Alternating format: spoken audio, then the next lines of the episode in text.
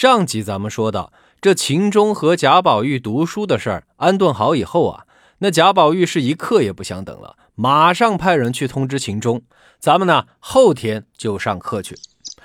这到了后天一大早，袭人呢早早的就起来，把那文具什么的都准备好了。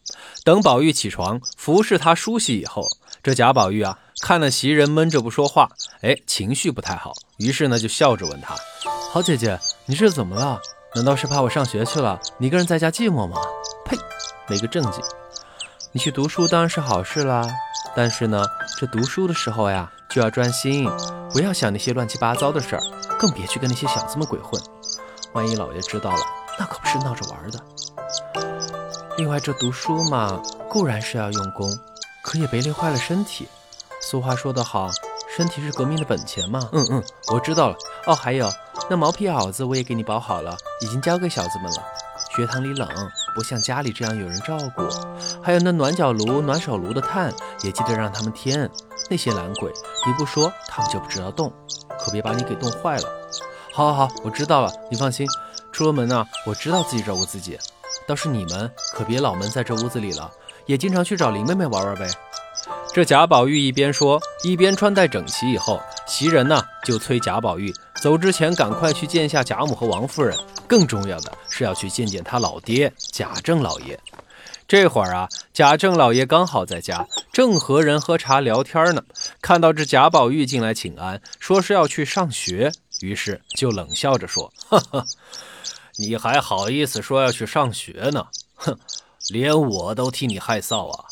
要我说的话。”你就玩你的去，玩才是正经事儿啊！快去快去，别站在这儿脏了我的地儿。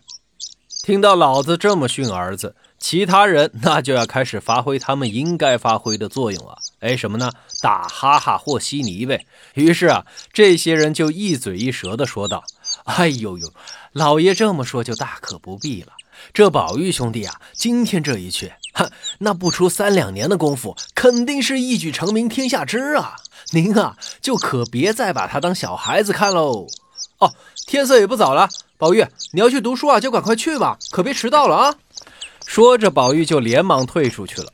刚走到门口，这贾政老爷啊又开口了：“啊，是哪些人跟着宝玉去读书啊？”话音刚落，三四个跟着宝玉的小子们应声进了屋。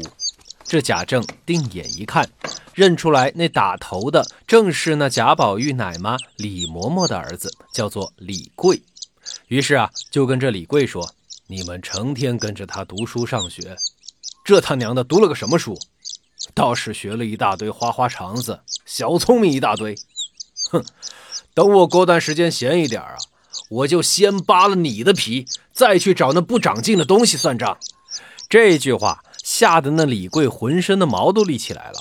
扑通一声跪下，摘了帽子，连连磕头，嘴里还一个劲儿的回答：“是是是，小小的不敢。回回老爷，现在已经念到那那那第三本诗诗经了。呃，什么悠悠鹿鸣，呃，荷叶浮萍什么的。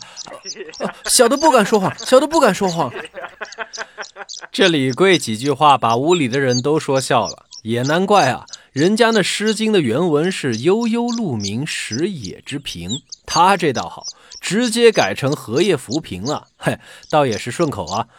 这贾政啊也忍不住笑了，对李贵说：“哎呀，我看他这再读三十本诗经，也不过是掩耳盗铃啊，唬人罢了。这样，你等下呀去学堂里请那先生的安，就说我说的，什么诗经啦、古文呐，这些意思意思就行。最重要的。”是要让他把那四叔给我搞个滚瓜烂熟，这才是要紧事儿，明白了吗？明白，明白。去吧，小的明白。李贵一边答应着，一边退了出来。只见那贾宝玉在门口墙边，大气都不敢出，竖着耳朵正听着呢。见李贵走了出来，才连忙回头往回走。这李贵啊，是一边拍着身上的灰，一边赶上来说道：“小爷，你可听到了？”老爷差点没把我的皮儿给扒了，嗨，人家的奴才都是跟着主子沾光的，咱们这可倒好，成了专门陪着挨打挨骂的了。宝玉听了，笑着说：“好了好了好了，你可别委屈了，明天呀，请你吃好的。哎呦呦呦，那我可不敢奢望。我只求啊，您老人家平时也听我们一句两句的劝，我们呀可就谢天谢地喽。这说着说着，几个人就走到了贾母这里。原来啊，这秦钟早就在这等着了，这会儿正在跟贾母聊天呢。跟秦钟会合以后，两人就跟贾母告辞了。宝玉这才想起来，这还有黛玉没去见呢，于是又连忙的跑到黛玉这里来告辞。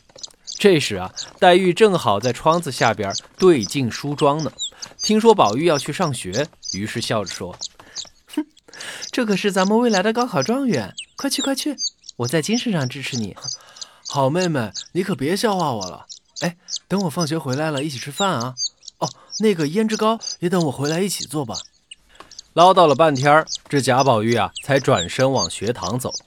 只听得林黛玉在背后又追着问了一句：“哎。”你怎么不去辞一辞你的宝姐姐呢？